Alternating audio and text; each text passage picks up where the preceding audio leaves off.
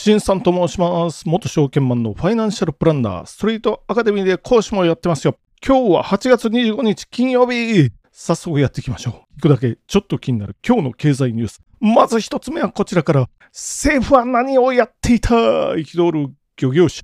処理水放出。中国が輸入停止。読みます。東京電力福島第一原発の処理水の海洋放出が始まった24日、中国政府は対抗措置として日本産水産物の全面的な輸入停止に踏み切った政府、東電は万全の冬対策を約束するが、漁業関係者らには不安と困惑が広がった。日本産水産物の輸出額は2023年上半期に過去最高を記録するなど好調だったが、中国の金融措置が長引けば失速は必至だ毎日新聞か。まあメディアさん、あなたたちが騒いで風評、加害ですよね。加速させましたよ。っていうことで、例えばでもこれどうかな逆に中国にとって痛手じゃないかなっていう気もするんですよ。っていうのも、まず皆さん、気仙沼のフカヒレですよ。これは最高級品ですよ。これ、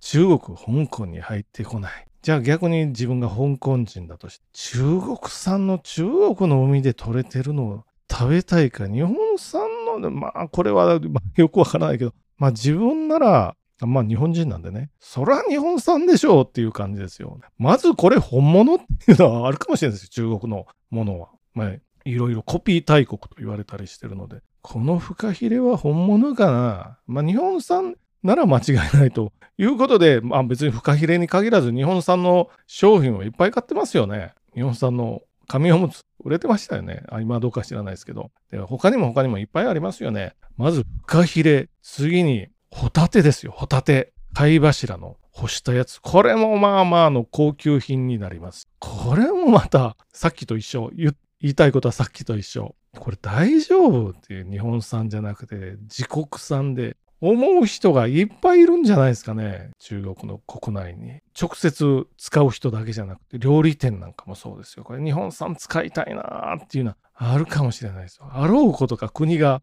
全面的に禁輸した。で、もう一つは、フカヒレときたでしょホタテときたでしょ貝柱ね。ナマコ。これも日本産、ナマコの干したやつ。これも高級品ですよ。これ、大丈夫？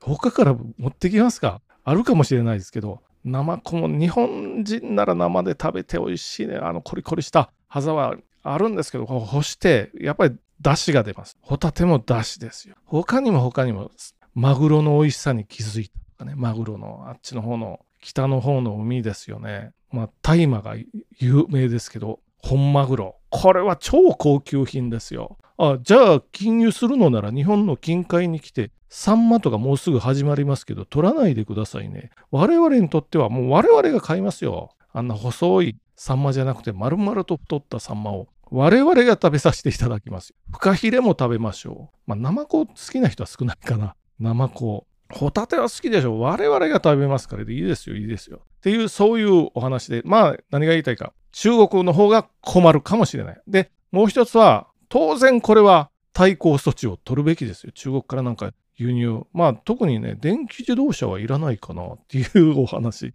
中国の電気自動車、テスラの上海工場で作ってますよ。これもいらないですよね。テスラの、まあ、ユーザーさんというか、まあ、テスラファンの方は困るかもしれないですけど、これぐらいやってもいいかもしれないですよね。テスラは困るか。まあ、できたらでも中国の EV メーカー。これ全面的にやめときましょうっていうお話。品質的にもどうかっていうのはあるし、まあ、BYD とかすごいのはありますけど、中国はいろんな意味でバブルが弾けた。これ EV もバブル弾けた。EV 自体のバブルですよね。今、BYD を中心にすごいことになってますけど、ひょっとしたら行き過ぎたんじゃないかとも言われてるので、我々もちょっと禁輸しましょう、中国商品ね。まあ対抗措置なんでしょうがないですよ。それ、そっちがそうならこっちはこう。っていうのが、まあ国際的には当たり前と思いながらも次のニュース行ってみましょう。次のニュースは日経新聞から、また中国から。海外マネー、脱中国加速。8月すでに1兆円超売り越し、不動産不況の飛び火警戒。読みます。中国からの海外マネーの退避が加速している。不動産大手の中国恒大集団が、米連邦法破産法15条適用を申請し、不動産不況が経済全体に飛び火する懸念から海外勢は8月は1兆円超を売り越した。2023年に5%前後とする実質経済成長率の政府見通しに対し、懐疑的な見方も浮上している。まあ、マネーがどんどん売られていってますよ。まあ、何度も言ってますけど、中国はおそらくもうバブル崩壊した。崩壊したということですよ。で、この、もう独裁国家。よく分かったのは、中国が豊かになれば、自由の経済、まあ、民主的な国になるんじゃないかということで、アメリカも、まあ、ヨーロッパも、まあ、そして日本も目をつぶってきたところがありますよ。でも、よく分かったのは、よく分かったというのは、独裁国家。今までは集団指導体制です。共産党の、まあ、5人組とかあったじゃないですか。そういう集団指導体制をやめて、もう個人崇拝的な今の国家主席、もう人気撤廃ですね。これに変えてやってますよ、今。で、戦狼外交なんていうのはね、戦狼、戦う狼と書いて、まあ、要するに、よその国を恫喝するようなやり方ですよ。これ、いろんな国やられてますよ。今、日本はさっきニュースですよね。放射性物質を排出した。自分のところの方がもっとやってますよっていうお話ですよね。で、これに同調するメディアと野党が多いんですけど、まあそこは置いときましょう。まあ、恫喝するようなやり方でやってるんでも、まあ、なんていうんですか、日本もそうですよね。中国に親しみに感じるなんていう日本人はもう極端に減ってしまいましたよ。もう1割はいないんじゃないかな。というぐらいに減ってしまった。これ、よその国も一緒ですよね。アメリカもそうだし、他のヨーロッパの国々もそうかな。だんだん変わってきましたよね。っていう風になってるんで、今まで経済だけが頼りだったんですけど、そうは言ってもお金落としてくれるしな。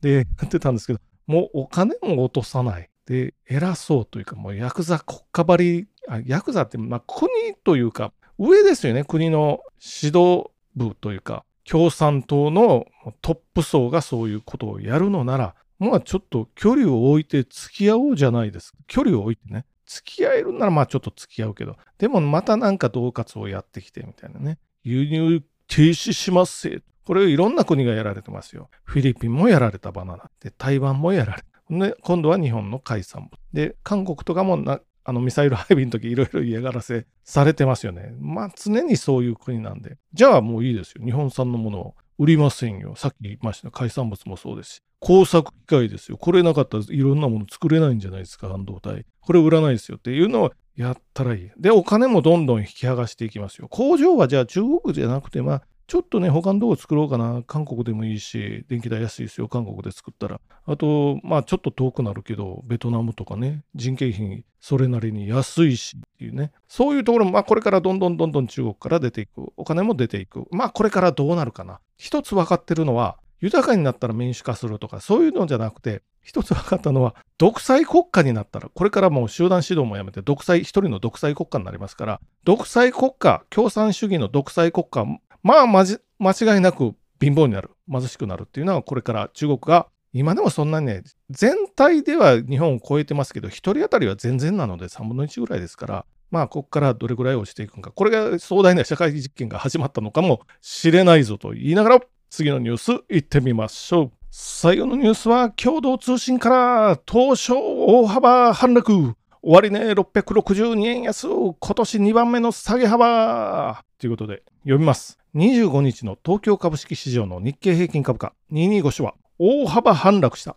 終値は前日比662円93銭安の31,624円28銭。下落は5営業日ぶりで下げ幅は今年2番目の大きさだった。米連邦準備制度理事会 FRB による利上げ局面が長期化するとの警戒感が強まり、売り注文が膨らんだ。東証株価トピックスは20.19ポイント安の2266.40。出来高は10億2100万株ということで。まあでも共同にしては、まあ良かったかな。これ共同朝日毎日あたりはもう、このバイアスをかけてくるんで、このまあ、株価、中国にあの輸入停止をくくらったせいじゃないのとかってやってきそうな感じだったんですけど、とりあえずここには、それは入ってなかったです。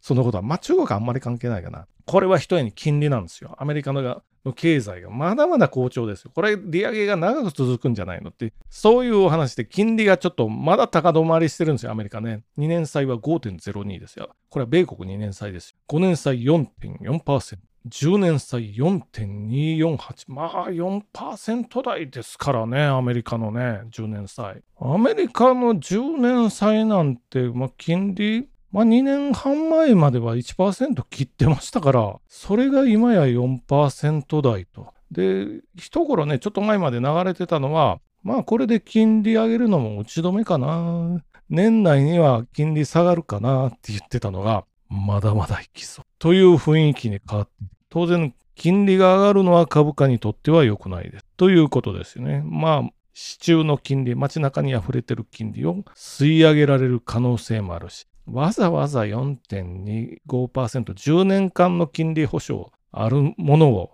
元本も保証されてますから、4. 何パーセントつけてくれてるのまあ、リスクがある株にちょっと投資しなくてもいいかなっていう考える人たちが増えてきますよ。ちょっと株の比率を減らして、まあ4%、ね、2年債なら5%ありますから、そちらで置いといてもいいじゃないのっていう理由もありますからね。ということで、まあ厳しくなってるぞという、こういうお話ですよ。しかも長引きそうという、なれば、これはもうすぐ9月。9月といえばリーマンショック。10月といえば世界大恐慌が始まったのは10月ですよ。などなどね。あとブラックマンデーも10月。9月10月は何かあるぞと。みんなちょっとずつこう頭に恐怖が。そんなに煽った、煽ったらダメですよ。煽ったらダメですけれども。まあいろいろね。